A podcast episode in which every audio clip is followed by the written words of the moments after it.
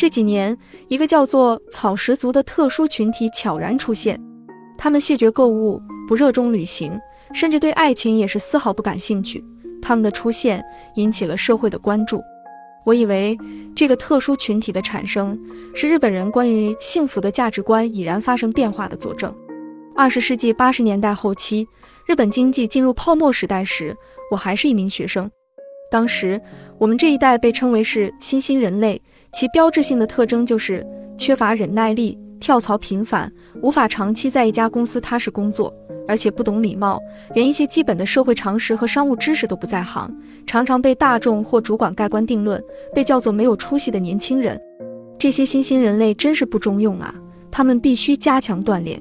二十年之后，当时说过这些话的中年人纷纷陷入了生活的困境。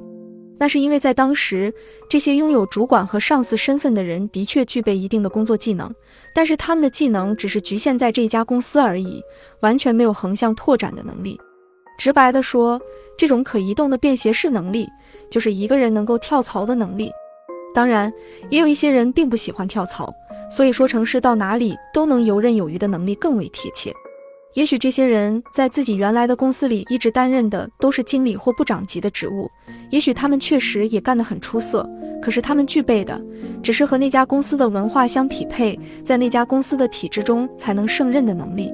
看看现在他们过得怎么样呢？当时我只有二十岁，而他们都是三十而立、四十不惑的年纪，现在算来，他们应该都已经是五六十岁，知天命尽花甲的岁数了。步入退休阶段的他们。倘若届时能够领取到充裕的退休金，也还勉强算得上走运。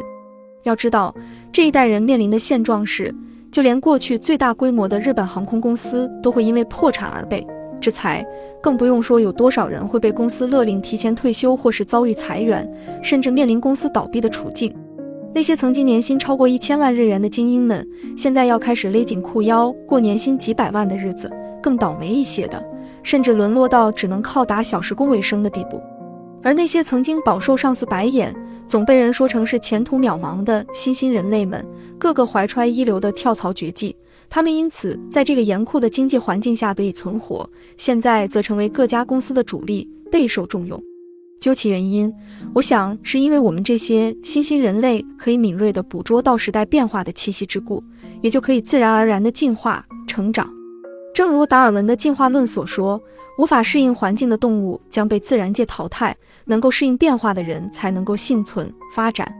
所以，我完全不会否定这些现在被称为是草食族的年轻人，甚至觉得我们应该向他们学习。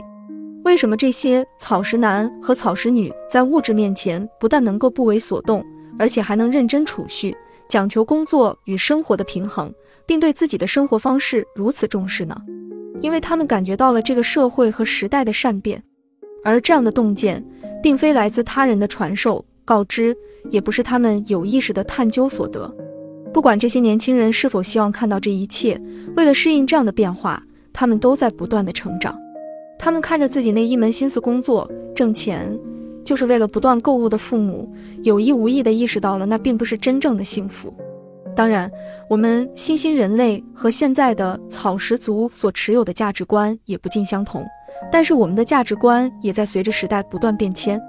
如果你还认为那些草食族们没有欲望、没有激情、不成体统，那就和那些曾经把新兴人类贬得一文不值的前辈没有任何差别。